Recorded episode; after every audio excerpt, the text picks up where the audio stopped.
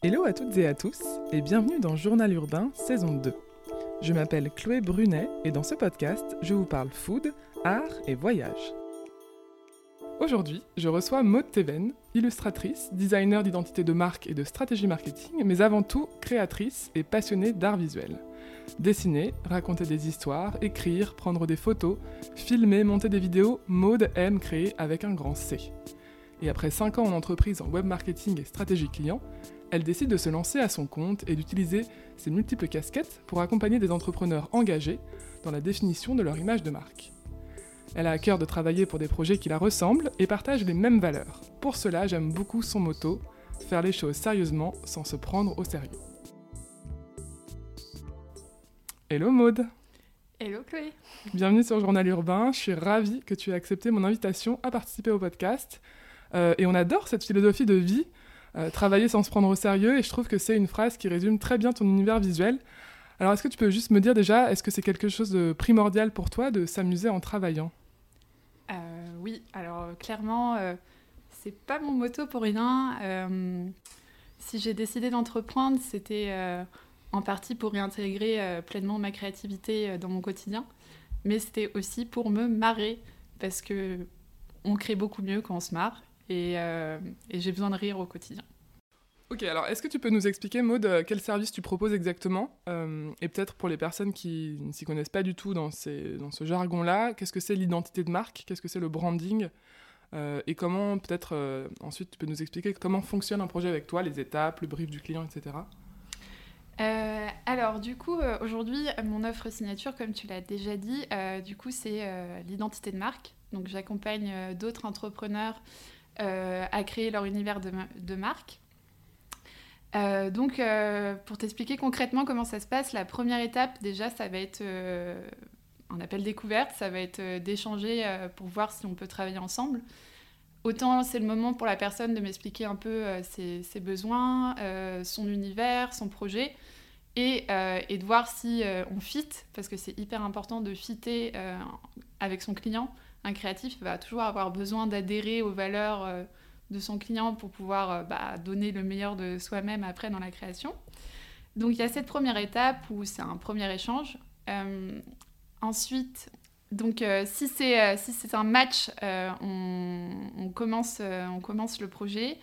et moi, ce que j'aime bien en fait dans, dans l'identité de marque, et c'est aussi pour ça que c'est devenu mon motto, c'est créer avec intention et intuition.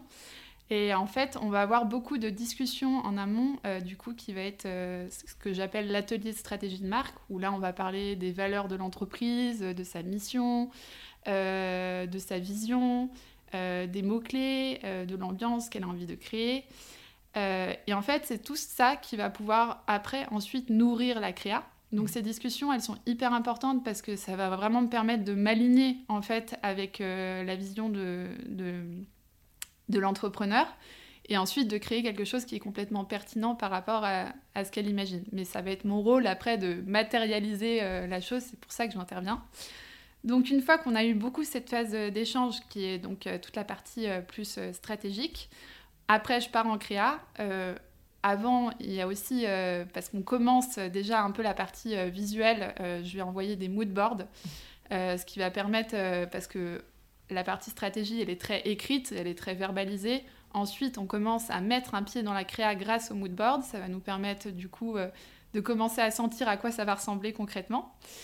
Et toi, pour toi, ça te permet aussi de valider un peu des axes, euh, des orientations créatives avec ton client pour être sûr que tu vas dans la bonne direction? Complètement. Parce que euh, parce que si on ne fait pas cette étape de mood board, en fait, euh, c'est comme si euh, le champ des perspectives était complètement ouvert. Alors que l'objectif d'un mood board, ça va être faire des premiers choix graphiques en typographie, en palette de couleurs, en, ambiance, en style de photo, même si j'interviens moins là-dessus, mais ça permet de donner quand même des, guidelines en style graphique.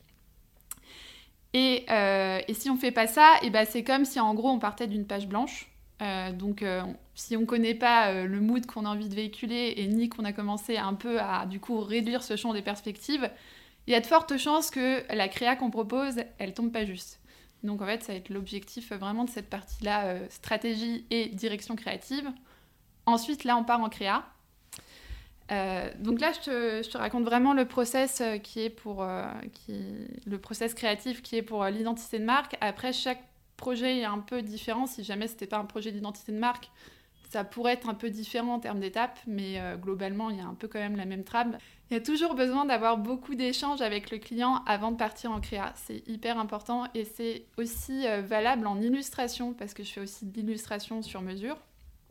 Et si on n'a pas un brief le plus précis possible, euh, bah, en fait, ça va être beaucoup de perte de temps après, et en plus de pas tomber juste euh, par rapport à ce que le, client imaginait. Euh, donc après, on part en, phase créa, il y a des allers-retours, évidemment, même si, si on, a, déjà affiné dans un temps 1, il y a, toujours des petits allers-retours. et puis après, à la fin, ça va être la livraison au final de toute la charte graphique, de tout l'univers, euh, et évidemment, ça accompagné à chaque fois de, de, recommandations euh, sur comment utiliser en fait les, différents éléments graphiques que je livre. Euh, moi, ce que j'aime bien aussi en fait dans, dans mon offre, c'est de l'avoir vraiment comme un accompagnement et pas seulement. J'aime pas m'imaginer seulement comme un exécutant, donc c'est pour moi hyper important aussi de d'accompagner la personne sur le fait que bah comment tu vas utiliser tel élément, euh, vraiment, euh, voilà, d'être dans cette... Ouais, euh, D'où toutes les discussions vraiment stratégiques sur la vision de la marque, là où l'entrepreneur ou l'entrepreneuse a envie d'aller, quelles sont ses valeurs, parce qu'on ne s'imagine pas forcément toujours que derrière un logo ou un, un design graphique, il y, il y, a toute une réflexion sur euh, le type de couleur, parce que euh, les valeurs de l'entreprise c'est ci ou ça. Euh, toi, j'imagine que c'est une, grande, une grande discussion que tu as au préalable avec ton client. Ouais, complètement. Et puis ce qui est pas facile, c'est qu'il faut, en fait, faut compiler du coup avec tout ce que tu as envie de raconter. Donc, en effet, toutes les valeurs, tu vas pas choisir selon l'atmosphère et le, le, style que tu as envie de. le caractère que tu as envie de donner à ta marque tu vas pas mettre le même style de typographie, le même style de palette de couleurs. Et, et en même temps, il faut que ton logo il reste, il reste lisible. Il faut que ça compile en fait plein d'éléments qui est euh, la vision euh, du coup de l'entrepreneur. Et après, euh, que techniquement, ça fonctionne aussi parce que faut réussir à compiler, à trouver le bon équilibre en mettant tout ça dans le même bol et, et là, ces services de l'identité de marque que tu proposes euh, maintenant à tes clients, c'est quelque chose euh, auquel tu avais réfléchi dès le début lorsque tu as souhaité te, devenir entrepreneur Ou est-ce que c'est euh, via une opportunité d'un ami ou d'une connaissance qui t'a dit Ah, est-ce que tu pourrais me faire mon logo? Et du coup, tu t'es dit Ah, mais en fait, je peux proposer aussi ces services? Alors, c'est plutôt venu de moi, mais c'est venu dans un temps d'eux. au moment où je me suis lancée, en fait, j'étais vraiment à fond dans l'illustration. Euh, mais je pense que ça me faisait de l'œil depuis un moment d'autres entrepreneurs en fait que euh, je suivais euh, qui, qui avaient leur studio de création graphique et qui accompagnaient du coup d'autres entrepreneurs sur la création de leur univers de marque. Et, et c'est vrai que je pense que j'avais j'ai hésité peut-être à y aller parce que maintenant c'est réellement devenu mon offre signature en termes d'accompagnement. Mais euh, il y a du coup un an et demi, euh, c'était pas si évident que ça pour moi parce que euh, j'ai pas fait d'études de, design graphique, donc certainement il y avait un petit syndrome de l'imposteur qui se baladait par là. Mais en fait, ça m'a trop appelé, donc j'ai commencé à construire cette offre. Et en fait, ça n'avait pas été du coup via une opportunité, c'est vraiment parti de moi, de j'ai envie de faire ça. Et c'est en en parlant autour de moi que j'ai eu mes premiers clients. Ça, c'est vraiment un truc hyper important. Il ne faut pas attendre dans son coin euh, pour dire ce que tu as envie de faire parce qu'on ne se doute pas en fait des opportunités cachées qu'on a autour de nous. Et euh, il suffit juste de les révéler en parlant. Ouais, donc la clé, c'est quand même la communication. Si on, si on lance une idée, un business, euh, une entreprise, il faut communiquer. Il faut, faut montrer ce qu'on fait, autant sur les réseaux et tout ça, mais vraiment aussi en termes de, de, communication, on sous-estime vachement notre réseau, notre réseau direct. Et euh, en fait, euh, des fois, on a peur, j'allais dire emmerder. on a peur euh, d'ennuyer, on a peur d'embêter les gens à parler de ce qu'on a envie de faire. Mais en fait, notre réseau proche, il sera toujours OP et c'est les personnes qui nous connaissent le plus. Ils sont toujours OP à nous donner des opportunités ou à, ils, savent ce qu'on vaut. donc bref, tu as raison, la communication c'est hyper important et ne pas sous-estimer la communication dans la vraie vie et rencontrer des gens dans la vraie vie. Le fameux bouche à oreille, ça marche toujours. Ah, mais ça, c'est la base de la base. et alors, c'était qui, du coup, ton premier client? Euh, du coup, mon premier client en identité de marque, c'est Laure Périnel. Euh, donc, euh, si jamais tu m'entends, Laure, coucou. du coup, j'ai créé son, son, univers pour, pour sa marque. elle est en formation dans le retail. C'est marrant parce que ça faisait un écho à ma précédente vie en plus en tant que salariée. Euh, et, euh, et, donc, du coup, voilà, elle, elle, accompagne des gens dans le retail, euh, les forces de vente et tout ça. Et elle a créé, en plus, ce qui était intéressant dans ce, dans ce projet, c'est qu'on a cherché aussi son, son, nom de marque. Et donc, son nom de marque, c'est Scala, en référence à l'échelle en latin, donc s'élever. Donc, il y, a, y, a, aussi ça, on n'en a pas parlé, mais le nom de marque, c'est hyper important. C'est quelque chose sur lequel tu peux accompagner les. Oui, complètement. Parfois, il y a des entrepreneurs qui ont eu le coup de génie qui l'ont déjà, et en fait, ça n'a pas été une question. Et il y a d'autres personnes euh, qui ne l'ont pas, et dans ces cas-là, si tu l'as pas tout de suite, c'est vrai que tu as besoin de tirer le fil pour aller le chercher et trouver vraiment un nom qui, qui, te, qui te fait kiffer. Et donc, euh, en effet, j'ai déjà accompagné, euh, notamment, j'ai accompagné du coup donc, deux entreprises, mais qui ont une communauté commune. donc, ces deux entreprises, c'est Art, etc. et Alamano et forment des créatifs à toutes les facettes de l'entrepreneuriat. Et en fait, leur communauté euh, n'avait pas encore de nom, et du coup, on a cherché le nom de, de leur, euh, de leur communauté, qui s'appelle Stella, donc euh, en référence du coup aux constellations, au monde des étoiles. Et, et, du coup, on a fait un gros atelier vraiment pour planter des graines et aller chercher une image et un, un nom punchy qui représente bien leur univers. Ok. Et donc après ce, premier client, ce premier projet, euh, comment tu as trouvé les suivants? Comment, comment on trouve ces premiers clients au début quand on se lance euh? C'est la question qu'on me pose le plus. Et alors c'est quoi la réponse? J'imagine que c'est qu'elle doit être intéressante. Ouais, ouais. Euh, pour tous les, les, les, bébés entrepreneurs qui nous écoutent, tu vois, comment, comment ils doivent se lancer? Il y a la communication qui a un premier conseil. C'est vrai que sur Instagram, on continue de me poser cette question-là. Euh, en fait, il y a plein de façons d'avoir euh, ses premiers clients, mais déjà, je, reviendrai à, ce que j'ai dit avant, c'est vraiment euh, ne pas... Enfin, parce que c'est vrai que... désolée, je vais faire des petites parenthèses dans la parenthèse. Quand on découvre le monde d'Instagram, on, découvre, on découvre un monde souterrain des entrepreneurs et tout ça. Euh, et du coup, on peut vite se perdre aussi euh, sur le fait qu'il faut absolument que je communique sur les réseaux. Ça va être le, ça va être le principal levier en fait pour trouver des, des clients. Mais en fait, il y a plein d'autres façons aussi de, de, trouver des clients. Donc la communication et montrer ce qu'on fait, montrer notre savoir-faire, notre expertise, c'est hyper important. Faut pas que ça devienne laborieux parce que ça, ça, ça peut le devenir quand c'est... Nous, on est dans la création, la communication. Euh, ça fait partie de la casquette d'entrepreneur, mais il faut pas oublier non plus que notre métier principal, c'est quand même la créa. Mhm. Et, euh, et, donc, euh, vraiment, du coup, de ne pas sous-estimer, en fait, les rencontres physiques. Enfin, en tout cas, pour moi, c'est ça le plus important. Et en fait, c'est... C'est les rencontres informelles. moi, j'ai rejoint une communauté du coup d'entrepreneurs qui s'appelle Cercle des créateurs, qui a été fondée par Kylian Talin, euh, qui a aussi un podcast qui s'appelle Inspiration créative.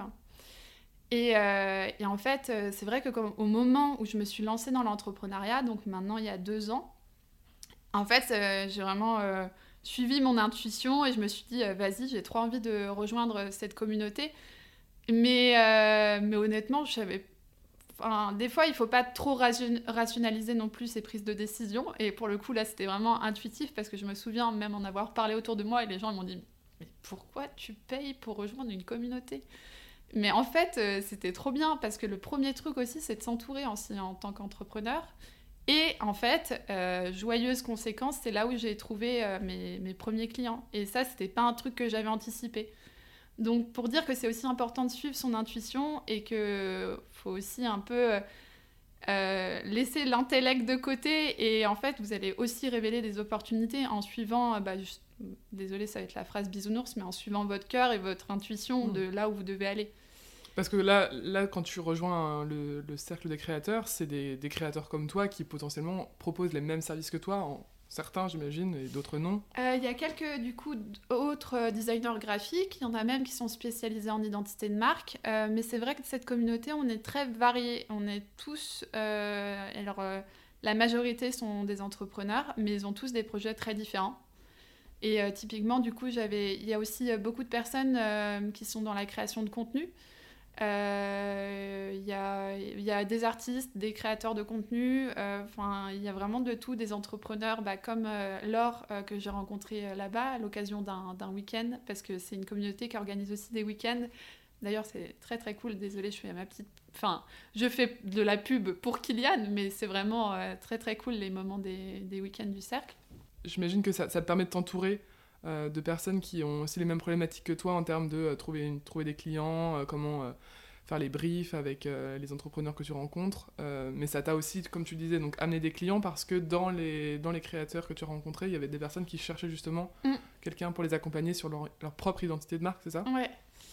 Euh, et oui, en fait, euh, euh, en fait, mes premiers clients, ça a vraiment été dû à des rencontres.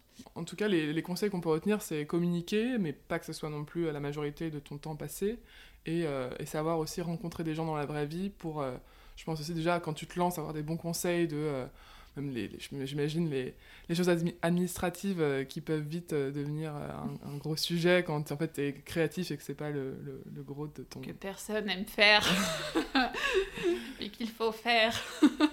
Et alors là on tu nous parles de, de, de tes débuts ça a l'air plutôt fluide. Est-ce mais j'imagine que ça n'a pas été toujours. Est-ce que tu peux un peu nous peut-être nous raconter quelques anecdotes de, des, de tes premiers mois les, les premières joies mais aussi les premières galères? Qu'est-ce que qu'est-ce que tu en retiens? Quel, souvenir tu as de ce début? Euh, alors, j'avoue que euh, moi, quand je me suis lancée, en fait, j'avais un côté un peu naïf dans le sens où j'ai vraiment bah, suivi cette envie de coup de. J'avais envie de créer, j'avais envie d'être devenir illustratrice, j'avais envie que bah, de créer une carrière créative beaucoup de créativité dans tout ce que de créer, créer. Mais euh, du coup, j'étais vraiment à suivre cette, cette envie, mais j'avais pas de business plan ou de vision. Euh, je dirais qu'elle s'est vraiment euh, formée, du coup, forgée avec, avec ce que j'ai mis en place, avec les actions. Je pense que d'ailleurs, enfin, moi, c'est une phrase que j'aime bien me dire souvent, c'est que l'action amène la stratégie, plus que le contraire. Mais après, il y en a qui ne seront pas d'accord. Mais je pense que le plus important, c'est de faire des choses pour euh, apprendre à, se connaître et vraiment là où on a envie d'aller. Quitte à faire des erreurs et en fait, euh, du coup, apprendre de ça, quoi. Ouais. Euh, par exemple, en fait, je sais. il y, a, y, a, des choses qui m'appellent dans ce qui est plus...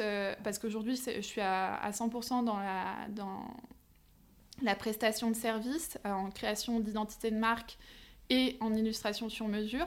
Je sais qu'il y a d'autres choses qui m'appellent, euh, comme le coaching. Donc du coup, je suis moins là à créer, mais plus à faire, euh, à sortir en fait euh, les idées de la personne. Et l'année dernière, du coup, par exemple, j'ai fait un test, j'ai lancé une offre qui s'appelait Lance ton. Donc c'était de l'accompagnement plus en, bah, justement à comment créer ton business qui te ressemble et, vraiment à, à, te créer une vision. Donc c'est en lien quand même avec, pas mal avec la stratégie de marque. Mais au final, ça n'a pas fonctionné parce que je pense qu'il y avait un petit truc qui manquait, il, y avait, il manquait de ma patte. Euh, et, euh, donc en fait, il faut lancer. Et au final, je crois que c'est pas exactement comme ça que je m'éclaterais dans, cette offre-là. Donc en fait, pour ça qu'il faut lancer des trucs. Euh, bon, j'aime pas trop les injonctions, mais en tout cas, plus on lance de trucs, plus on teste et plus on va se trouver. Et, et on va se rapprocher de vraiment l'activité euh, idéale. Euh. Ouais, faut pas avoir peur de, de sortir d'un cadre hyper propre euh, avec une stratégie que tu as bien anticipée. voilà, faut, faut tester, c'est ça, plein de choses et puis voir là où ça, là où ça germe et là où, ça, là aussi tu prends du plaisir. Quoi. Ouais, et profiter aussi de notre naïveté du début parce que par exemple c'est pareil moi mon niveau d'illustration il a considérablement continué d'augmenter ces deux dernières années et en fait, euh, du coup, quand j'ai commencé à me mettre euh, à fond dans la créa et tout ça, je ne pense pas que j'avais euh, conscience encore de la quantité de choses que je devais apprendre pour être excellente. Mais en fait, c'est très bien de bénéficier de cette naïveté et de cet enthousiasme du début où on n'a pas peur de montrer ce qu'on fait. C'est bizarre, après on devient un peu plus frileux à montrer ce qu'on fait, alors que pourtant on est meilleur qu'hier.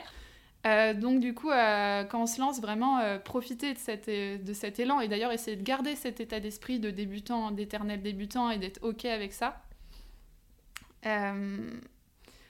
Donc, pour revenir à ta question qui était quels sont les moments peut-être un petit peu difficiles du, du, début?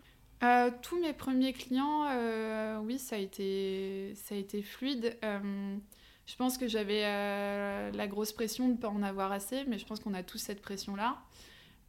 Aussi que je me priceais pas bien. Euh, parce que bah, tu débutes, donc tu estimes que tu es débutant, donc tu es prêt à faire euh, des prix, entre guillemets, et après tu te rends compte que en fait, si tu as envie d'en vivre, bah, il y a un certain niveau à atteindre, et puis que toutes tes connaissances, elles ont vraiment de la valeur. Et ça, c'est une vraie question, justement, comment, quand tu te lances, comment tu sais quel est le bon prix? En fait, il n'existe pas de bon prix parce que tu vas trouver des euh, designers graphiques qui font des, identités, ou plutôt genre juste du logo, et euh, ça va être euh, des fois 200 euros, 100 euros. Enfin, ce n'est absolument pas viable, ça. Enfin, faut... ouais, parce qu'après, j'imagine qu'il y a quand même un gros travail d'éducation aussi auprès de tes clients qui potentiellement peuvent voir des devis, comme tu dis, à des prix vraiment très très faibles et se dire bah du coup c'est ça la, norme pour un logo c'est de payer ces 200 euros alors qu'en fait on sait bien que ça coûte beaucoup plus cher parce que c'est des heures de travail. Comment euh, c'est un investissement sur le long terme parce que c'est quelque chose que tu vas utiliser vraiment sur le long terme. Puis il y a même des droits d'auteur c'est de la créa. Ouais et puis ça va être utilisé sur euh, plusieurs canaux euh, de communication. Comment comment tu toi quand tu viens avec un prix qui est raisonnable et qui aussi pour toi est viable euh, mais que tu es face aussi à des clients qui, par ailleurs, peut-être voient des prix bien, bien plus dérisoires. Comment est-ce que tu fais pour éduquer euh, bah, Il fut un temps, j'aurais peut-être été prête, euh, et ça n'a pas duré longtemps, parce que sinon, tu, en fait, à chaque fois, au final, où tu fais du compromis sur tes prix, finalement, tu le vis mal, le projet, parce que tu te sens pas valorisé. Et... Après, il peut y avoir exceptionnellement des projets vraiment coup de cœur où tu dis en fait tu le fais plus pour toi que pour. Alors, si tu t'y retrouves pas financièrement, c'est que tu dois t'y retrouver ailleurs. Mm. Après, peut-être en termes de gain d'expérience, si c'est vraiment, ou, peut-être un, je sais pas, une association ou un entrepreneur qui est vraiment euh, dans la galère, mais euh, il y a un moment, ça reste quand même ton métier, donc euh, il faut quand même valoriser ce que tu fais. même en termes d'image de soi. D'ailleurs, on dit souvent que les prix qu'on se donne, c'est un peu l'image qu'on a de, de, notre propre valeur. Euh, et donc, au début, bah, ce qui est bien, c'est de, de, quand même se donner un ordre d'idée euh, de ce qui se fait dans, dans, le métier, mais comme je le dis, dans le secteur, mais comme je le disais, tu peux trouver de tout. Mm.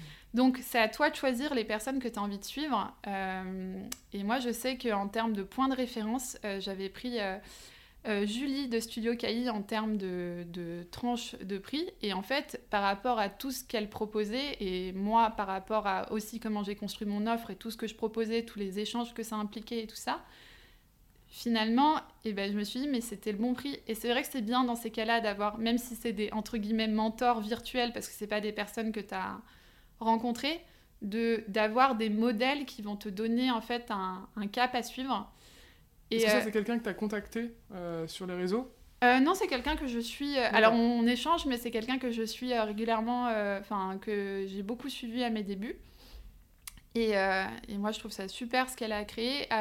après, y a, il faut faire attention aussi quand on prend une personne en modèle de ne pas s'oublier. Donc, c'est bien d'avoir plein de modèles différents. Ça, c'est hyper important. pas dans une, d'aller à l'inspiration à l'extrême et du coup presque. Et en plus, ah oui, et surtout, et surtout pas, ouais, au point de s'oublier et de copier. Euh, en fait, euh, dans les deux cas, c'est dommageable pour l'autre personne et c'est dommageable pour soi-même parce qu'en général, si on copie, c'est qu'on ne parle pas avec sa propre voix et que ça ne va pas le faire. Euh, mais d'avoir des points de référence, des gens qui vont te tirer vers le haut, c'est hyper important parce que surtout si c'est un métier que tu décides de suivre vraiment, c'est pas un hobby, c'est que c'est vraiment ta carrière et que tu as décidé d'en de, vivre. Donc, faut le valoriser euh, à son juste prix. Mais très difficile à... Et rien qu'en la suivant, en fait, du coup, ça t'a permis de, de, trouver les billes, de, ok, elle, elle, fait ce niveau de qualité. Euh, J'imagine que ses prix sont peut-être publics sur son site et du coup tu t'es dit ok moi je veux me situer là, c'est ça qui t'a... Alors il n'y avait pas qu'elle que je suivais mais ça a été très inconscient. J'ai suivi des modèles qui sont plutôt sur du premium, qui vont vraiment être sur de l'accompagnement et pas juste je fais un logo et c'est tout. D'ailleurs je me suis rendu compte que moi ça m'aurait pas intéressé de faire juste un logo. Toi, c'est vraiment l'échange humain, euh, de comprendre qu'est-ce qui se trame derrière une marque qui t'intéresse aussi, j'ai l'impression. Bah ouais, l'histoire aussi de la personne. Et, euh, et puis, euh, on est hyper frustré si en fait on vient pas creuser. on va être frustré de sa création. Et, et là, dernièrement, j'ai une de mes clientes qui m'a dit meilleur compliment ever qui m'a dit que c'était très thérapeutique de travailler avec moi. Et c'est ça aussi, je pense, j'ai pas choisi par hasard aussi les, les sujets d'identité. Tout ce qui est identitaire me parle beaucoup. Et donc de venir travailler cette partie-là, euh, je diverge. pas du tout. Alors peut-être revenons un peu pour euh, aussi comprendre euh, où tu es aujourd'hui. Comme tu l'as mentionné, ça fait deux ans que tu es illustratrice et créatrice d'identité de marque. il y a deux ans, comment tu as eu le déclic de quitter ton job et comment a mûri l'idée de te lancer à ton compte? Je pense que c'est une grande question et il y aura certainement une grande réponse, mais voilà, qu'est-ce qui t'a lancé il y a deux ans? Euh, donc avant j'ai travaillé pendant, pendant 5 ans en tant que salarié, 4 ans dans la même entreprise et les deux dernières années je me suis remise à dessiner à côté en tant que hobby euh, j'ai vraiment renoué du coup avec le dessin. Euh, c'est quelque chose que je faisais quand j'étais euh, au collège et au lycée, mais que j'avais un peu abandonné. Enfin, que je, oui, j'ai toujours aimé le dessin, mais je pratiquais plus. Tu avais pris des cours quand tu étais plus jeune? Ouais, au lycée, je, je, prenais des cours et à côté de ça, je, je dessinais pas mal. Mais, mais sans jamais envisager d'en faire ton métier Pas du tout. Donc c'est vraiment... Euh, enfin, là, on peut parler de croyances limitantes et tout ça. Euh, euh, j'imaginais inconsciemment, et pour le coup, c'est vraiment pas dû à, je dirais, à mon éducation, parce que mes parents m'ont toujours dit que je pouvais faire tout ce que je voulais. Donc je pense que ça a été plus inconscient par rapport à la société, par rapport au modèle que j'avais autour de moi, euh, qu'on ne pouvait pas bien vivre de la créativité, qu'on ne pouvait pas bien vivre de son art ou de la créa. Donc, euh, donc euh, j'allais dire j'ai mis ça de côté, mais en fait, ça n'a même pas été envisagé. Et, là, je reviens au, sujet des modèles. Euh, c'est pour ça que j'aimerais bien, d'ailleurs, quand on est au collège, quand on est au lycée, qu'il y ait plus de gens qui viennent parler de leur métier, parce que c'est vrai que si on n'a pas un environnement qui va se prêter justement au type de métier qu'on aimerait faire, et eh ben, en fait, on va même pas y penser. Et donc c'est comme ça que ça revient, euh, comme un boulet de canon, à 28 ans. tu te remets à dessiner donc euh, je me remets à dessiner. Euh... Là, t'avais pas dessiné du coup depuis 10 ans potentiellement, depuis le lycée Ouais, pratiquement. moi, j'ai suivi, je suis un peu le stéréotype de euh, lycée S, prépa HECS, puis après, puis après école de commerce, puis après monde du salariat. Après, j'ai pas de regrets du tout sur mon, sur, sur mon parcours. Euh, zéro regret. Mais euh, du coup, il y a, c'est revenu toquer à ma porte, euh, du coup, quand j'étais en entreprise. c'est vrai que j'étais plutôt sur des sujets analytiques. et vu que j'ai aussi le syndrome de la bonne élève, je pense que j'arrive bien à me fondre dans un moule et à jouer, entre guillemets, le rôle qui est attendu. Même si c'est au dépend de ce qui vraiment te, est important. transcende. Quoi, Et en fait, euh, bah oui, euh, si en fait, euh, si en fait c'est pas toi qui, y va, bah ça va revenir toquer un moment. Et, et, donc je me suis remise à dessiner, mais comme ça, mais après comme ça, c'était assez intense parce qu'en fait, je me réveillais à 6h30 pour pouvoir dessiner avant de partir au boulot. Donc on va dire que j'ai fait ça pendant quasiment deux ans de dessiner avant de partir au boulot parce que j'en avais trop besoin en fait. C'était vraiment le cri du cœur, genre euh, j'avais trop besoin de créer et en plus ça, quand tu dessines, il y a un peu un état méditatif, enfin où tu es vraiment dans ton truc. Finalement, j'en ai parlé autour de moi parce que c'était euh, c'était euh, c'était quelque chose bah, qui me nourrissait beaucoup et mais pareil là j'étais un peu le le truc du débutant, je montrais ce que je faisais. Et d'ailleurs, j'ai regardé là, euh, avant le podcast, j'ai regardé ce que je faisais du coup il y a 4 ans. Euh, et j'osais le montrer aux gens et je me dis, oh my god, enfin moi je pourrais plus le montrer aujourd'hui. ouais, mais à l'époque t'as osé, c'est ce que tu disais. Euh, ouais, il faut vraiment montrer ce qu'on fait, même si. et du coup, profiter de ce moment, on n'est pas gêné. Et d'ailleurs, ne jamais être gêné de ce qu'on fait. On, de toute façon, on sera des éternels insatisfaits, donc montrons ce qu'on fait. Euh, et, euh, et, au final, et bah, autour de moi, euh, en entreprise, donc il y a une personne qui me dit Ah, mais moi, j'ai mon entreprise à côté, j'aurais besoin de faire une carte de visite, j'aimerais bien qu'elle soit illustrée. Donc euh, il y avait des, opportunités comme ça que je n'avais pas conscientisé qui pouvaient arriver. Genre, je Et c'est là que j'ai commencé à planter la graine en mode Ah, mais en fait, euh, illustrateur, c'est un métier que je pourrais faire potentiellement. Euh, j'ai surtout une de mes meilleures amies, du coup, qui travaillait à l'époque chez Edouard, qui est du coup un chocolatier parisien. très bon chocolat au passage. Euh, et, en fait, elle était du coup la responsable marketing de, chez Edouard. Et en fait, euh, c'est elle qui m'a proposé du coup de faire euh, mes premiers projets d'illustration. Et, donc, qui m'a donné la chance d'être en vitrine rue Rivoli en stickers. donc en fait, c'était une recréation du coup de, des créations de Pâques à l'époque. C'était des petits œufs de Pâques en mode extraterrestre. Et, et en fait, bah, la première fois où tu es la première fois où tu es, payé euh, pour, euh, pour ta créativité, c'est quand même hyper satisfaisant. Euh, à l'époque, j'avais pas mon statut d'auto-entrepreneur, donc j'ai été payée en chocolat. Tu étais encore salarié de ton ancienne entreprise Oui, j'étais, j'étais en, salarié. Donc j'ai fait des petites commandes comme ça, mais j'avais pas de statut, donc je pouvais pas être payée financièrement. mais, mais ça a une saveur incroyable. Enfin, je pense que. Puis de voir tes créations dans la rue, quoi. Ouais. Au-delà de ta chambre, quoi. Ça, c'est clair. Le côté, euh, parce que c'est vrai que je dessine euh, énormément en digital, le côté très concret, euh, palpable, ça, ça a une autre saveur. Et donc là, ça, j'imagine que ce, ce, jour où tu as vu tes illustrations sur la vitrine rue de Rivoli, ça a switché dans ta tête. Tu t'es dit, voilà, peut-être que je peux en fait en faire mon métier ou là, tu pas du tout encore à ce stade-là? Mm, c'était en train de faire son bonhomme de chemin, mais je pense que ça a été un point de bascule parce que je crois que ça a été une, une des fois où j'ai été la plus fière de ma vie. Donc c'est sûr que là, quand tu as ce sentiment, bon, bah, tu dis, ah, je suis obligée d'y aller, quoi.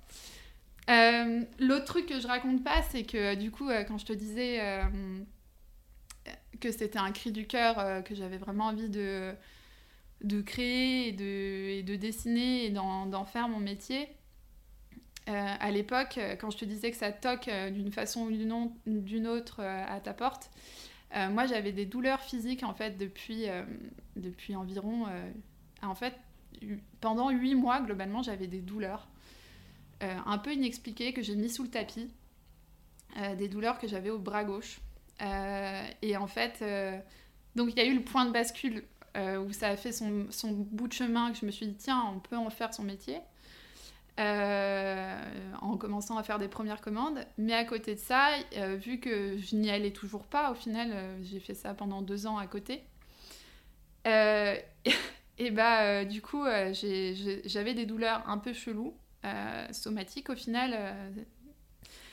Et, en fait, il y a eu surtout un, point de non-retour. J'ai jamais fait de crise d'angoisse, mais j'en ai fait une seule de ma vie qui a été horrible, qui a été du coup le point de non-retour où je me suis dit non mais vas-y, t'es trop appelé à faire autre chose, donc, euh, donc il va falloir faire quelque chose. Et, euh, et en fait, euh, du coup, c'était un jour où j'étais un peu amorphe, mais sans expliquer. Enfin, j'en avais même pas conscience. C'est mes collègues qui me l'ont dit le lendemain qu'en effet, j'étais pas moi-même cette journée-là. J'avais même pas réalisé.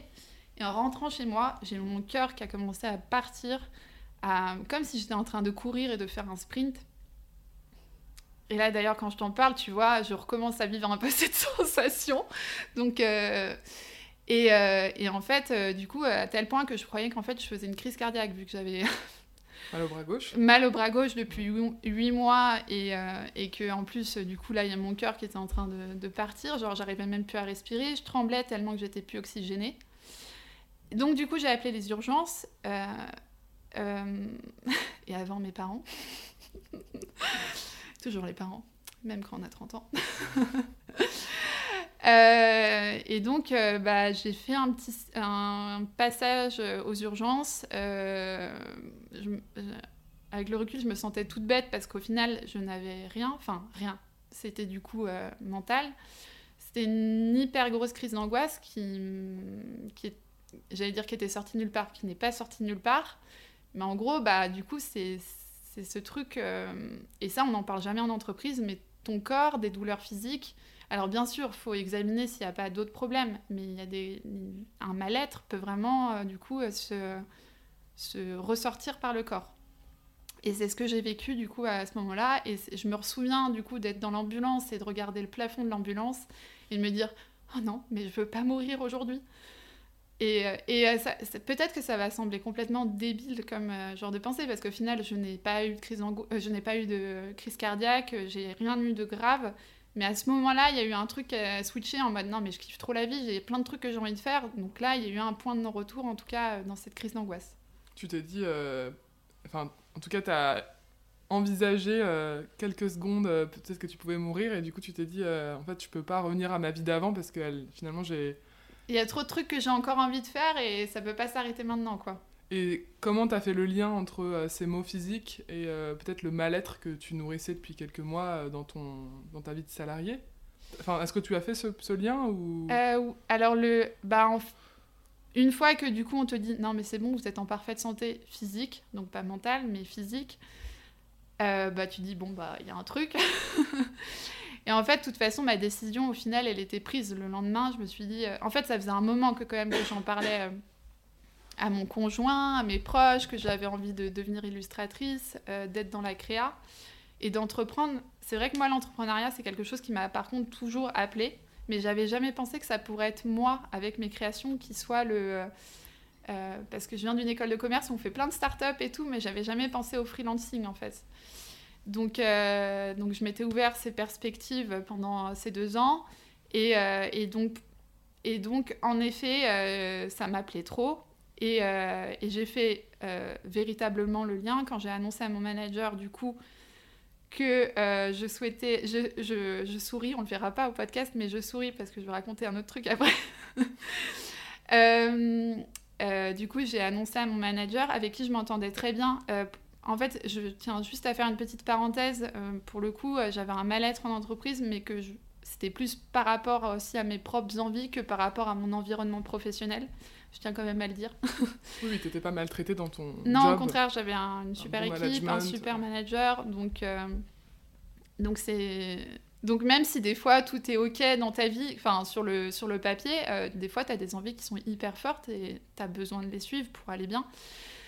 Euh, et, donc, du coup, euh, c'est quand j'ai annoncé du coup à mon manager qu'en fait, je souhaitais me reconvertir. À l'époque, appelé ça une reconversion. Maintenant, je dirais que c'est plus dans le prolongement de, mon parcours parce qu'au final, tout ce que j'avais appris en marketing me sert énormément pour mon métier d'aujourd'hui.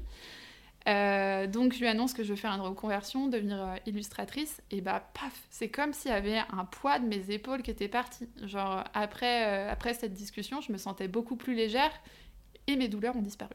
D'accord. Et t'appréhendais de, de, lui annoncer que... Non, j'étais toute excitée.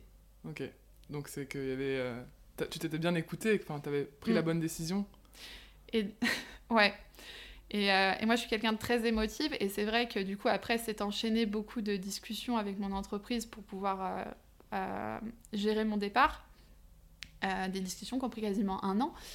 Euh, mais à chaque fois, du coup, euh, où j'imaginais que c'était peut-être pas possible de faire mon projet, mais j'ai commencé à avoir les larmes aux yeux. Donc pour dire que encore, c'était une façon physique de me dire, mais en fait, c'était viscéral, quoi. J'avais trop envie de, de, tester ce projet et de devenir illustratrice, de me mettre à mon compte, de travailler avec d'autres entrepreneurs. Et donc, entre le moment où tu as annoncé à ton manager que tu voulais euh, te reconvertir et le moment où tu es vraiment parti de l'entreprise, il s'est passé un an? Ouais. Ok. Et là, comment l'entreprise et comment ton équipe t'ont accompagné Est-ce que euh, ça a été euh, fait, euh, selon toi, de la bonne manière Ou est-ce que tu penses qu'il y, a une bonne manière d'accompagner les salariés qui veulent en fait changer de vie et faire une transition agréable? C'est compliqué de répondre à cette question. mes parents sont entrepreneurs aussi. Du coup, moi, j'avais... Il y a un conseil qui... Enfin, à l'époque, j'avais lu... alors, c'est vrai ça fait vraiment un titre à la mort moelle-neu, euh, mais euh, j'avais lu un livre qui s'appelait euh, Ne jamais couper la poire en deux. Donc en fait, c'est fait par une personne du c'est écrit par une personne du FBI qui est expert dans les négociations. je l'avais lu à l'époque, mais en fait, il parle surtout de de, de, de bien comprendre en fait les grands principes aussi des relations humaines. Et et, et, je me souviens d'une des phrases qui est de celui qui écoute le plus, et non celui qui parle le plus, est celui qui gagne la négociation. Et c'est vrai que c'est hyper important, en fait, juste pour se mettre à la place de l'entreprise. Et donc, Mon départ n'a pas été le, plus, le plus facile, mais en même temps, c'est moi qui souhaitais partir. Mais du coup, en se mettant à la place de l'entreprise, en comprenant qu'est-ce qui pourrait faire en sorte que bah, ça soit bien pour eux que je parte, ça m'a permis, du coup, de trouver des solutions et, et alors, une fois là que tu t'es lancé, euh, maintenant que ça fait deux ans que tu es à ton compte et que tu as un peu de recul sur ton activité, est-ce que tu peux euh, me dire ce que tu as perdu en te lançant à ton compte? Ça peut mm. être des choses euh, positives que tu as perdues, mais aussi négatives. Et qu'est-ce que tu as gagné? Ah, ah c'est bizarre, le, quand tu me dis perdu, je pense direct du coup à des trucs. Bah, par exemple, tu as perdu l'anxiété, peut-être, que tu avais à l'époque en tant que salarié. Ouais, le mal-être. Mm. Mais oui, c'est marrant, j'ai perdu, je pense directement plutôt à un truc on sait ce qu'on perd, mais parce qu'on gagne. Euh, du coup, euh, mais en effet, le, la perte peut être positive. Tu as raison. Euh, donc, en effet, ce mal-être, je me souviens aussi d'une entrepreneuse que j'avais croisée qui m'avait dit Mais Maude, tu te rends pas compte à quel point tu n'as jamais été aussi proche de qui tu es aujourd'hui? Et cette phrase, elle m'a marquée. Et c'est vrai qu'en me lançant dans l'entrepreneuriat, des fois on dit que l'entrepreneuriat, c'est un peu comme une thérapie. Euh, et, c'est vrai, en fait, je me suis beaucoup plus révélée depuis que je suis dans l'entrepreneuriat. Je me connais beaucoup plus, je sais plus comment je fonctionne, qu'est-ce qui m'anime. Je me sens beaucoup plus alignée avec mes valeurs. Ouais, tu as écouté tes, envies profondes. Mm. Et euh, j'imagine aussi que quand tu es salarié d'une entreprise, euh, enfin en tout cas quand tu l'étais à l'époque, bah, tu rentres aussi dans un moule, dans une mm. équipe, dans des process et dans un projet qui n'est pas le tien. Tu, tu fais fructifier une entreprise qui a été créée par quelqu'un d'autre. Mm. Ça, j'imagine que ça a aussi peut-être euh, ah vachement changé ta vision euh, de ta vie au quotidien, de te dire, bah là, tout ce que je crée, c'est euh, c'est moi qui l'ai créé. C'est hyper satisfaisant que. alors, je je, mon, mon, chiffre d'affaires n'est pas encore équivalent au salaire, ça dépend des mois, mais au salaire que j'avais quand j'étais salarié. Mais ce salaire n'a pas du tout la même saveur parce que c'est vraiment en effet toi qui l'as généré avec vraiment toute ton énergie, c'est vraiment toi qui as provoqué ta propre valeur. Et ça, c'est vrai que c'est très satisfaisant. Euh, qu'est-ce que j'ai perdu? Est-ce que tu as perdu ce syndrome de la bonne élève dont tu parlais tout à l'heure? Je pense que ça, ça sera un, travail de, toute ma vie. Parce que ça vient, enfin, franchement, c'est quelque chose que j'ai entretenu quasiment pendant 30 ans. Donc, euh, je vais mettre peut-être 30 ans aussi à le, faire disparaître. Mais, mais ce qui est marrant, c'est de s'en rendre compte euh, au moment où il est là, ce côté euh, bon élève, perfectionniste. Et, et tu arrives finalement à, dire, bon, des fois c'est utile. Hein.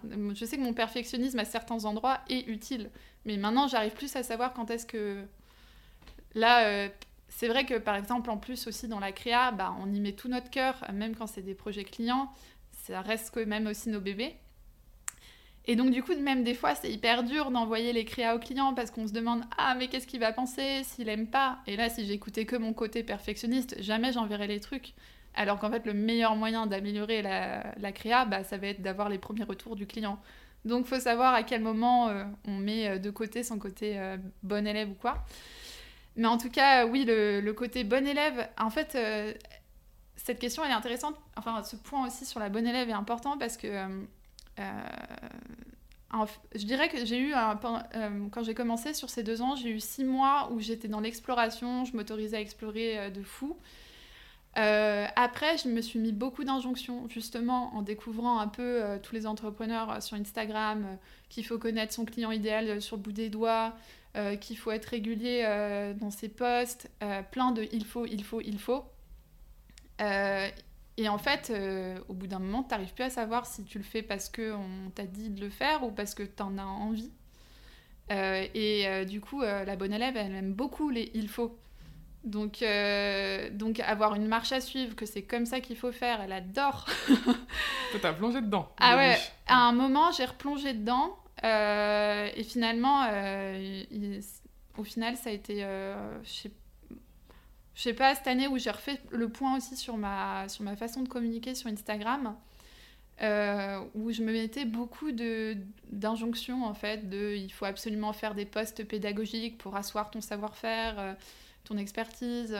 Euh, c'est des choses que j'aime bien faire de temps en temps, mais pas tout le temps en fait. Et, et puis en plus, on se dit ah mais telle personne, elle fait. J'utilise des, des, exemples très précis, mais c'est vrai que si les personnes ne sont pas trop sur Instagram, peut-être que ça va pas parler.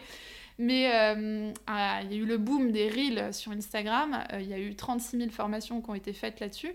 Et en fait, une formation, faut la prendre pour ce qu'elle est, juste pour te nourrir. Donc elle va te donner des conseils, mais des fois les conseils peuvent rapidement se transformer en il faut au point du coup de ne pas faire ce que tu as envie. Donc euh, euh, tu te dis, bon, bah, les trucs qui boom, ça va être des trucs rythmiques, euh, dynamiques, mais si toi tu as envie de faire des choses qui sont plus lentes, qui te correspondent plus, bah en fait fais-le. En plus, ça sera la meilleure façon de, de te différencier des autres. Et aujourd'hui, c'est ça qui est hyper important en fait à notre époque on est tellement, euh, on est tellement nombreux qu'en fait, euh, le meilleur moyen de te différencier, ça va être vraiment de suivre un peu euh, tes guts.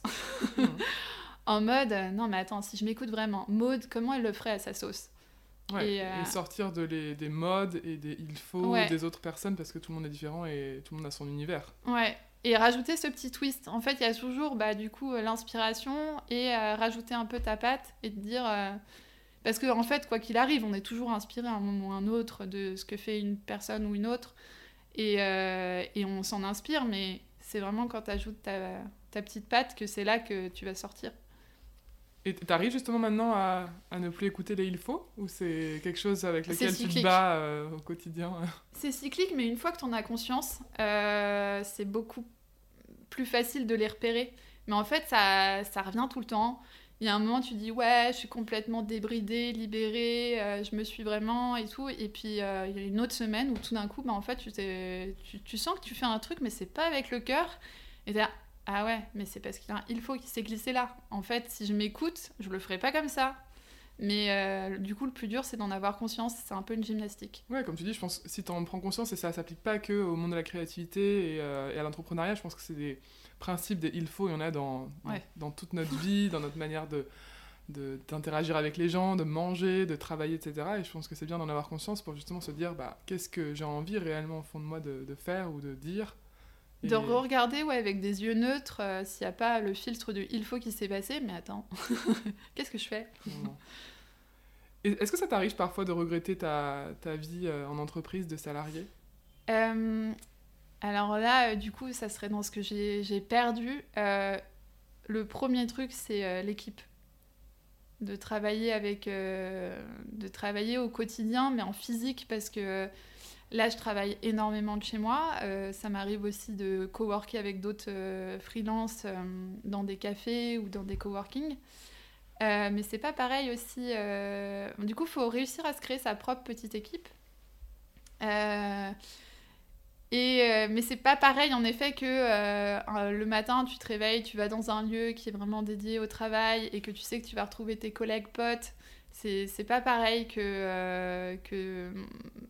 Ouais, avec qui il y a un projet commun, quoi. Parce que même si là tu vas coworker avec d'autres freelances, vous avez chacun vos clients. Ça limite, ça me dérange pas trop. Mais ouais, c'est vraiment l'esprit, bah, même les petits les petites discussions informelles du quotidien, on se dit ce, sur quoi on est en train de travailler, et ben du coup, je, communique avec beaucoup de personnes euh, via WhatsApp, euh, via vocaux, toute la journée. Euh, mais ça me manque le côté vraiment la vraie vie, quoi, être, partager un bureau. Et puis ça, je pense qu'on. Enfin, peut-être qu'on en parle, mais c'est pas forcément conscient pour tout le monde et surtout pour les personnes qui se lancent en freelance. T'as pas forcément conscience de cette solitude et c'est pas.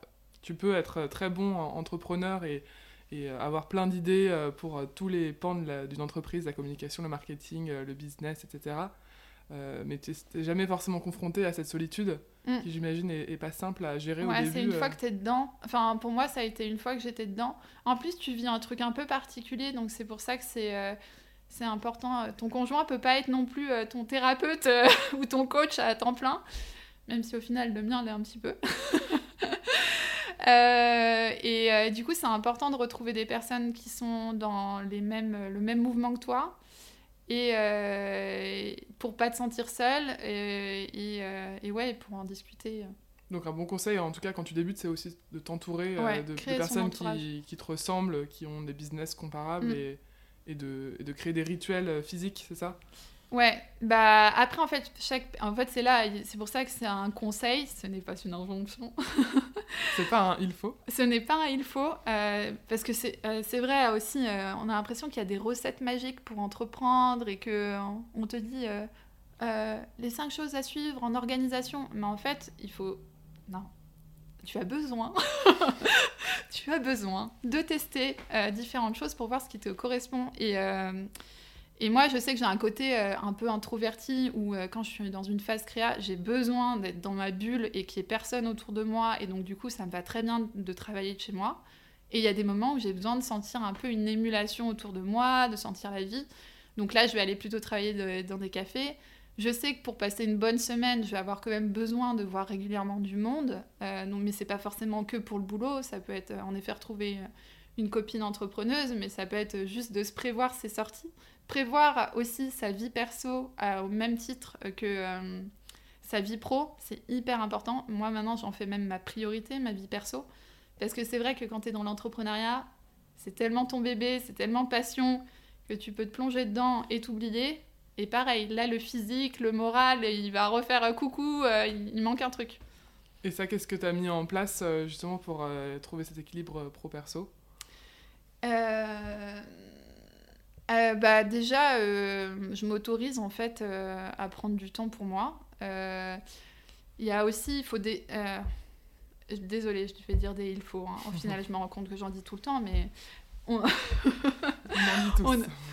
Ouais, on a besoin en fait de, euh, de déconstruire aussi. Euh, c'est vrai, j'ai connu pendant 5 ans euh, le salariat, il y a un certain mode de fonctionnement au salariat. Tu l'as vécu pendant 5 ans, même quand tu étais en école ou en études, il y a une certaine façon de voir la productivité, l'organisation.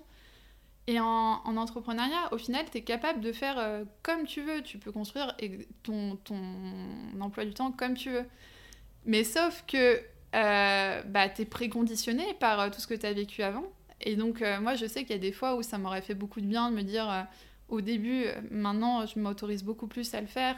Mais il y a certains après-midi, bah, l'inspiration, elle n'est pas là. En soi, c'est même pas. Enfin, s'il n'y a pas un truc sur le feu hyper urgent à rendre le lendemain, bah, de prendre une après-midi, d'aller d'aller faire ton sport, de t'autoriser à faire ton cours de yoga, aller retrouver une pote, se balader, euh, c'est des trucs euh, qui sont un peu euh, tout con, mais vu qu'on est habitué aux 9-18 heures, et ben on se dit ah non mais si je travaille pas cet après-midi, la glandose quoi. Enfin, hmm. genre... et quand tu t'es lancé, toi t'avais avais ces habitudes de, salarié j'imagine et tu t'es dit bah voilà à 9h faut que je commence, à 18h j'arrête et puis je vais boire des coups avec mes copains et en fait ça marche pas forcément tous les jours ce, ce modèle quoi. Ouais non, ben, alors, en plus, je ne sais pas dans les autres métiers, mais en particulièrement pour la créativité, je, maintenant, plus ça va, vu que plus j'apprends à me connaître, tu as vraiment besoin de suivre, en fait, justement, ton énergie.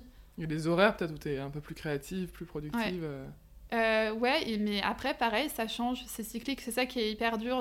J'aurais vraiment pas de modèle euh, type, même te donner une semaine type, mais par contre, j'arrive plus à savoir quand je sens que j'arrive plus à avancer sur quelque chose que bon, bah, je vais avoir besoin de, sortir ou, euh, et de m'autoriser à le faire. Mais en tout cas, du coup, de remettre en avant sa vie euh, perso et ce qui est important pour nous. Moi, je sais que euh, là, j'ai renoué beaucoup avec le sport et me défouler physiquement, c'est hyper important. Parce qu'on est vraiment, dans tous les métiers, même cadre, on est tellement statique et c'est un vrai fléau. et on est beaucoup dans le mental aussi, beaucoup dans l'intellect. Donc c'est hyper important de, se défouler. notre corps, il est là aussi. Euh, j'aime bien, euh, j'avais envie d'apprendre la guitare aussi, du coup, m'autoriser à prendre des cours de guitare, m'autoriser à euh, faire des week-ends de 3 ou 4 jours si maintenant je peux me le permettre. Donc en fait, faut que j'en profite.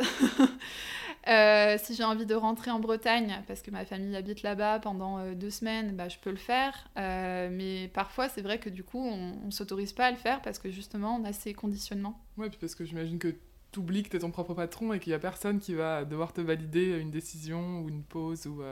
mais c'est et c'est ça qui est dur en fait. Y a, oui, en fait, on est des, parfois les pires boss avec nous-mêmes parce que en fait, on va être sans cesse à euh, typiquement, hier, j'ai passé pas une très bonne journée parce que j'ai eu l'impression de rien produire d'utile ou rien de satisfaisant. Mais là, dans ces cas-là, j'ai besoin de prendre ma casquette de manager et dire Maud, c'est bon, ta journée, t'as bien travaillé, tu t'en vas, tu t'es terminé, bonsoir. Parce que dans ces cas-là, quand j'ai passé une journée qui est pas très productive, euh, ce que j'appelle productive, mais parce que je trouve que j'ai rien fait de satisfaisant euh, dans la journée, et ben, je vais avoir tendance à m'accrocher à mon bureau et à, rester travailler jusqu'à ce que j'ai fait un truc. Alors qu'en fait, euh, non, enfin, euh, juste demain sera un autre jour. euh, donc, c'est difficile de jongler entre la, la mode, la, la bosse, enfin, qui va, qui va prendre soin justement de son employé, et Maud qui crée. Et après, j'imagine qu'il y a aussi un, un, souhait de créer à tout prix, et comme tu dis, d'être productive et de, de produire quelque chose qui, qui est de qualité à ton goût, parce qu'il y a aussi la question financière. Euh, tu te dis, bah, si je produis pas, euh, à la fin, j'ai j'ai pas d'argent qui rentre dans la Ouais, caisse. ça, c'est Ça, aussi une grande question quand on se lance en freelance. Euh, c'est la question de la rémunération. Est-ce que toi, tu l'as un, peu- tu l'as un peu cité, mais au bout de combien de temps tu as pu un peu commencer à retrouver un niveau de rémunération similaire à ta vie de salarié? Euh, alors déjà, pareil, euh, c'est comme pour l'organisation, euh, il y a un, un- des conditionnements à, à supprimer. Quand on est salarié, on sait que ça va tomber chaque mois, peu importe ce qu'on fait. Bon, en général, on est quand même un bon employé, on fait notre taf, mais ça ne va pas être conditionné par rapport à, ce qu'on va avoir à la fin.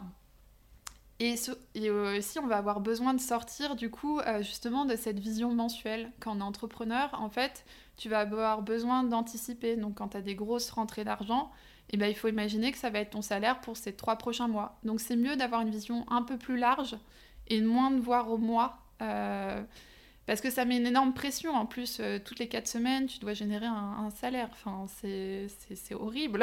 Et puis, selon, euh, selon ton métier et le temps de production de ta, ta création, ou, Et des projets, ouais. il peut se passer beaucoup de temps entre le début d'un projet et le moment où tu Oui. tu es payé. Ouais, mes projets, moi, en identité de marque, ça dure plutôt euh, deux mois et demi.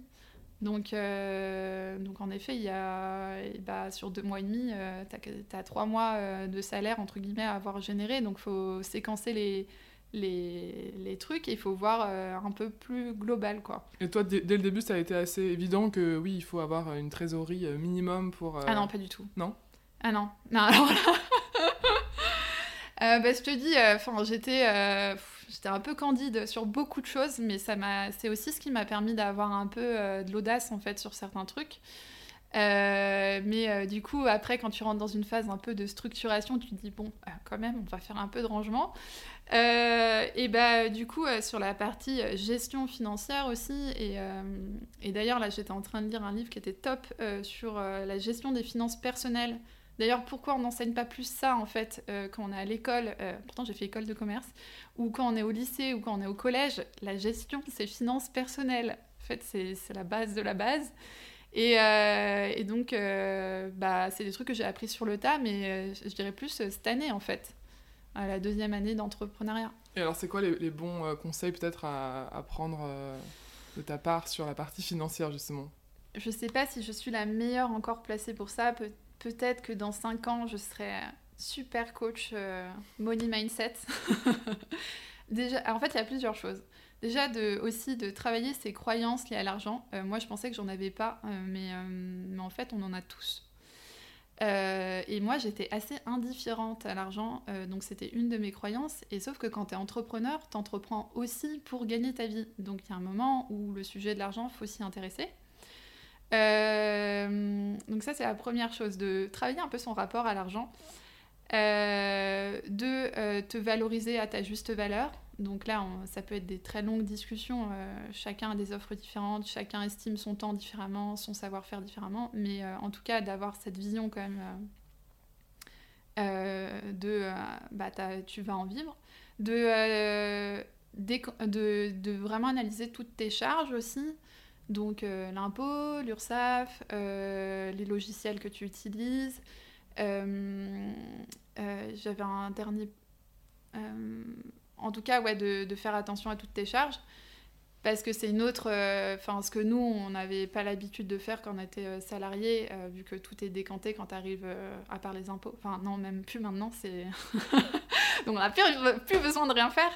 Euh, en tout cas, c'est euh, de se dire que ce que tu touches, euh, c'est clairement pas ce qui va dans ta C'est pas poche. ton salaire, ouais. Il faut, je pense, peut-être quelque chose à bien préciser en effet pour, mais j'imagine que ça, ça paraît évident quand tu C'est plus ton dedans. métier, toi tu connais plus. Exactement, mais le chiffre d'affaires d'un entrepreneur n'est pas le salaire de l'entrepreneur et il y a un petit bout euh, au milieu qui, Ouais. qui part à l'État et un autre bout qui part à tes fournisseurs, en effet. Et donc ça, faut en avoir conscience en effet pour, euh, pour se pricer. Moi, je suis auto-entrepreneuse, donc et j'ai pas encore dépassé. Au début, t'as pas besoin de, de, payer la TVA, ce qui est un gros, un gros avantage concurrentiel au final, parce que t'es pas obligé de la faire porter par tes, tes clients. Mhm. Mais euh, l'objectif, ça va être quand même un moment de l'atteindre. Et donc, euh, il y a ça aussi à anticiper. Donc voilà, anticiper tout ce qui euh, va se décanter de ton, ton revenu et, et, de voir peut-être moins, du coup, un revenu, comme je disais juste avant, mensuel, mais plutôt de penser au trimestre, voire au semestre. et en termes de conseils aussi en gestion de finances,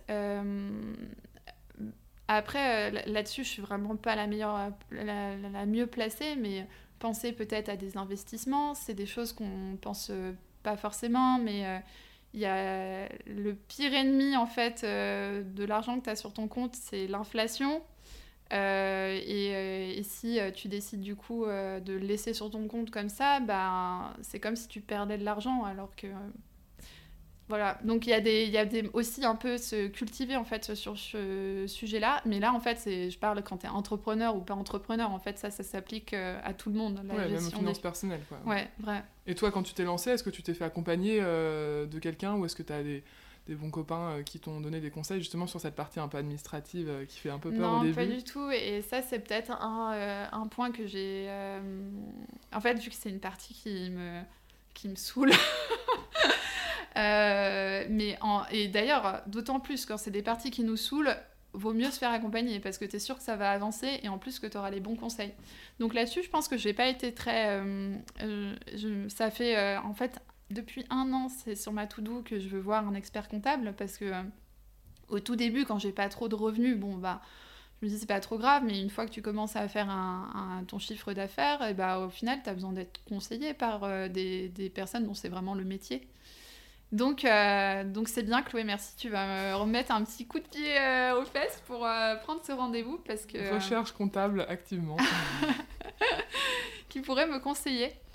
parce qu'il y a certainement encore des choses que je fais qui sont pas bien. Et ça, c'est aussi un, un point. C'est pas grave si vous faites des erreurs et que si c'est. Il y a, peut-être encore des conneries que je fais aujourd'hui en termes de gestion. Et, et c'est pas grave, enfin, il n'y a rien qui est. Euh, le plus important, du coup, bah, après, c'est de justement se faire accompagner, d'en avoir conscience et de rectifier le tir. Mais, Oui, puis de se remettre en question euh, une fois de temps en temps. Est-ce que, du coup, tu te fais un peu des, des, des, revues trimestrielles comme on pourrait faire en entreprise avec notre manager Est-ce qu'à un moment, tu te fais un peu des petits bilans de voilà, c'était quoi mes objectifs de la, du semestre Qu'est-ce que j'ai atteint Qu'est-ce que je dois encore faire évoluer? J'imagine que c'est des moments un peu d'introspection quand même importants ouais. quand tu es seul, freelance. Euh, ouais, ça c'est hyper important. On est tout le temps, euh, quand on est entrepreneur, à penser le, euh, le, futur. Et en fait, faire les bilans, c'est hyper important. Et on y passe peut-être un peu moins de temps que justement d'anticiper le, le, futur, alors que bah, tout ce qu'on a fait est hyper riche en enseignement. Là, par exemple, c'est la première fois que j'avais fait mon... c'est la première fois que j'ai créé... du coup, moi, j'aimerais bien évoluer dans le monde de la papeterie. et c'est la première fois que, du coup, j'ai imprimé quelque chose euh, en mon nom, euh, du coup, qui est un petit carnet euh, éco-conçu. Et, et, en fait, du coup, ça peut paraître un... Pour moi, c'est un gros projet, mais on parle d'un carnet, donc pour d'autres personnes, ça peut sembler être un petit projet. Mais vu que c'était la première fois que je faisais l'exercice, j'ai fait une campagne participative aussi pour, parce que je ne pouvais pas avancer les, les, sous, la totalité. Donc ça a été à la précommande. Il y a plein de choses, en fait, il y a plein d'enseignements que j'ai eus justement sur comment on fait de l'éco-conception, euh, sur euh, comment gérer une campagne euh, participative. Et, et, je sais que j'ai besoin de prendre ce temps de bilan justement pour voir et pour voir comment je ferai autrement l'année prochaine parce que j'aimerais bien continuer l'aventure à, un niveau un petit peu plus grand.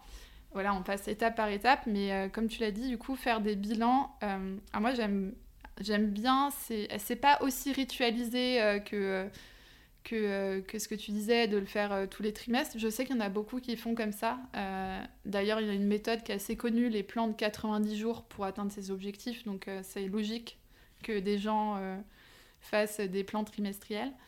moi, je sais pas, c'est... alors, déjà, dans mon organisation globale, l'organisation quotidienne, moi, j'organise ma semaine à venir le, le vendredi ou le week-end, mais en général plutôt le vendredi. Euh, je fais aussi des objectifs après mensuels, donc des grands et jamais trop d'objectifs. rarement, j'en mets, j'en mets jamais plus de trois d'ailleurs, que ce soit des objectifs, des petits objectifs à la semaine, trois, des grands, des un peu plus grands objectifs au mois 3. Et ça serait pareil pour un trimestre, de se mettre pas trop d'objectifs, mais peut-être du coup des projets un peu plus conséquents.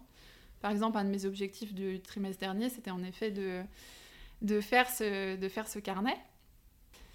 Euh, du coup, euh, j'en fais des bilans, mais c'est peut-être pas aussi ritualisé que chez d'autres entrepreneurs. Mais euh, tu as tout à fait raison, c'est hyper important. Et puis toi aussi qui me disais un peu plus tôt que tu aimais bien tester plein de choses et justement ne pas te brider et te laisser l'ouverture de, de, plein de domaines. Là, j'imagine que c'était aussi le cas avec les carnets éco-conçus, comme tu disais euh, campagne participative, euh, découvrir le monde de la papeterie, euh, tous les coups de revient d'un petit carnet qu'on n'imagine pas forcément quand on n'est pas dans ce mm. domaine-là. faire un bilan, c'est aussi permettre de savoir si tu as envie de continuer dans ce premier test. Et là, comme tu le dis, c'est quelque chose qui t'a beaucoup plu et dans lequel tu as envie d'évoluer. Donc, est-ce que c'est une nouvelle activité de Moteven après l'illustration et l'identité de marque? Ouais, alors ça, c'est en plus là, tu touches à un sujet qui est euh, et ça, c'était peut-être un, des sujets qui m'avait perturbé euh, euh, quand j'ai commencé à entreprendre. C'est qu'on met, on a besoin, enfin, quand on arrive en, entrepreneur, enfin, je sentais pas tout de suite le besoin de me mettre une étiquette. Mais au final, quand on, te demande ton métier, bah, on te demande quand même ton métier et tu vas pas raconter toute ta vie et tout ce que tu fais. Donc, tu as quand même besoin d'être reconnaissable par les autres. Mais ça, c'est un truc avec lequel j'ai énormément de mal. Qu'est-ce que tu fais dans la vie? Ouais, je... d'ailleurs, j'ai vraiment du mal avec cette question parce que je... plus ça va et moins je me définis par mon métier. Et, euh, et, euh, et c'est surtout ce qui est compliqué, c'est que en entrepreneuriat, tu peux décider de développer plusieurs facettes. Donc euh, moi, je sais que dans les bilans que j'aime bien faire, justement, c'est mais des fois c'est tous les mois ou des fois c'est tous les trimestres.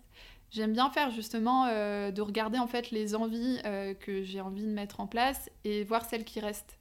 Et donc du coup, euh, moi, il y avait la prestation de service avec mon offre signature, identité de marque et l'illustration sur mesure.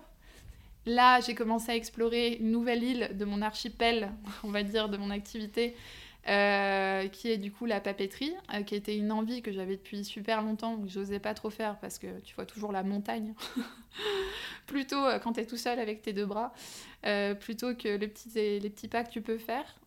donc quand tu as un projet qui te paraît un peu costaud, d'essayer de commencer par une petite chose, parce que moi, on m'a dit, mais pourquoi t'as pas fait plusieurs, plusieurs designs? Là, j'avais fait qu'un. Donc, tu as sorti pour le contexte un carnet avec une illustration de ta couverture, et ensuite, tu es allé voir plein de fournisseurs euh, pour euh, trouver le, J'ai même pas été voir plein de fournisseurs parce qu'en ah. fait, le, de, euh, j'ai, en fait, j'ai trouvé un nom conseil pour toutes les personnes qui souhaiteraient faire de l'impression. et ben, sachez que dans les livres, en fait, il y a des noms d'imprimeurs à la fin ou au début. Et, et, en fait, moi, je souhaitais travailler vraiment avec quelqu'un qui était euh, qui avait une démarche environnementale. Et en fait, vu que moi, je m'estime encore être euh, un jeune padawan là-dedans, bah, euh, j'avais besoin d'être accompagnée par quelqu'un qui, était, qui, s'y connaissait en éco-conception. et, en fait, et en fait, on m'a dit, mais pourquoi t'as pas fait un benchmark? En fait, là, c'est pareil, on m'a dit, il faut faire un benchmark. Mais en fait, je suis toute seule avec mes deux bras. Oui, certes, ça aurait peut-être été mieux, mais en fait, j'ai matché avec une personne, ça s'est bien passé. Et t'as suivi ton intuition. Et j'ai suivi mon intuition, et, euh, et en fait, c'était trop bien, et je suis trop contente d'avoir travaillé, euh, d'avoir travaillé avec Guillaume, si jamais tu écoutes ce podcast. Euh, Guillaume de Loire Impression, super imprimeur, plein de riches conseils. Donc, du coup, de, ouais, de faire ce bilan, et ça permet aussi, j'imagine, de de dire ok bah, j'ai lancé ces activités là il y a, il y a quelques mois ah j'avais même oublié que j'avais commencé parce que ça c'est ça s'est arrêté tout seul, un peu naturellement, et je me suis même pas trop rendu compte. Puis les activités qui t'as lancées qui vraiment te tiennent à cœur, que tu as envie de prolonger, de développer. Mm. Euh, donc là, l'idée, c'est de, de nouveaux carnets éco-conçus euh, en 2023 bah, alors c'est pas justement, je n'ai pas encore fait le bilan, mais c'est euh,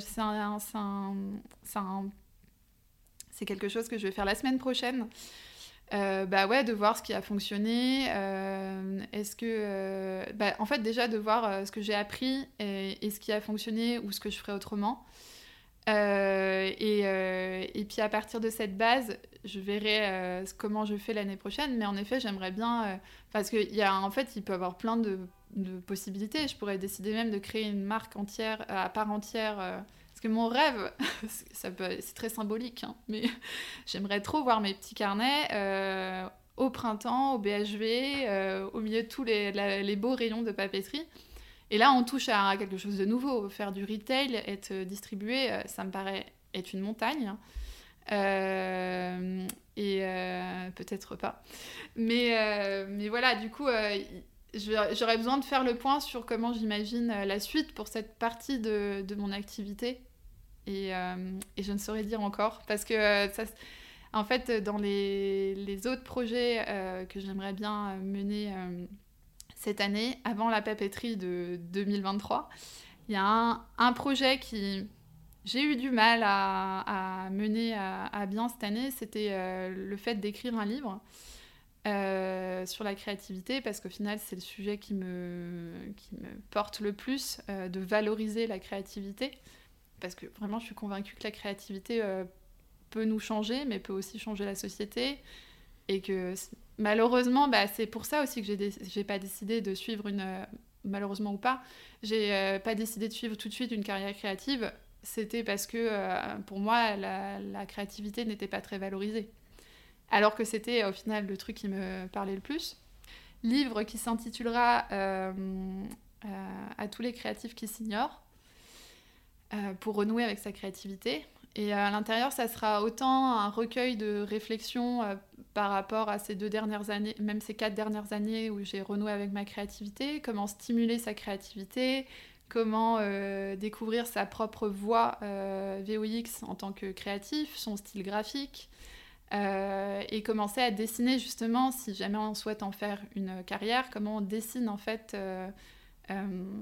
j'appelle ça l'archipel de son activité avec ses différents îlots. Donc moi aujourd'hui il y a la prestation de service, euh, il y aura la papeterie, euh, on peut même dire il y a la papeterie, et il y aura du coup euh, cette partie plus auteur, édition, ou plutôt non pas édition mais en tout cas en tant qu'auteur. et, et voilà, donc à côté de la prestation de service, en effet, j'aimerais bien aussi cette année remettre un peu plus euh, au même niveau que j'ai remis plus en avant ma vie perso, mes créations personnelles euh, dans mon activité. Et là, on parle d'un livre illustré ou d'un livre, euh, livre, livre Livre illustré.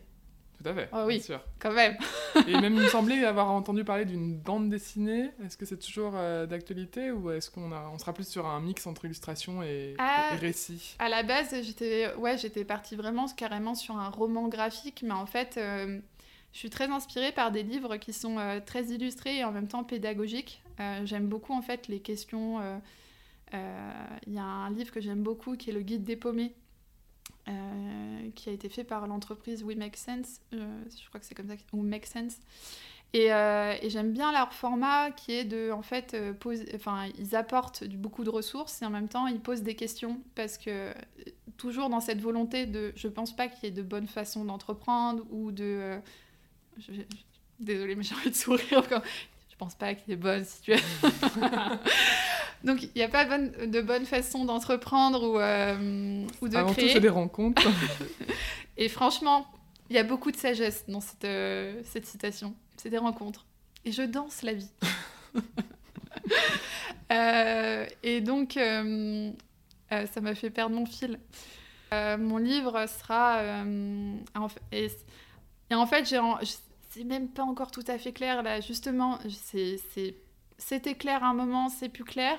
Et du coup, j'ai justement besoin de reprendre du temps pour, euh, pour ce projet personnel euh, euh, et voilà, éclaircir un peu qu'est-ce que j'ai envie d'en faire.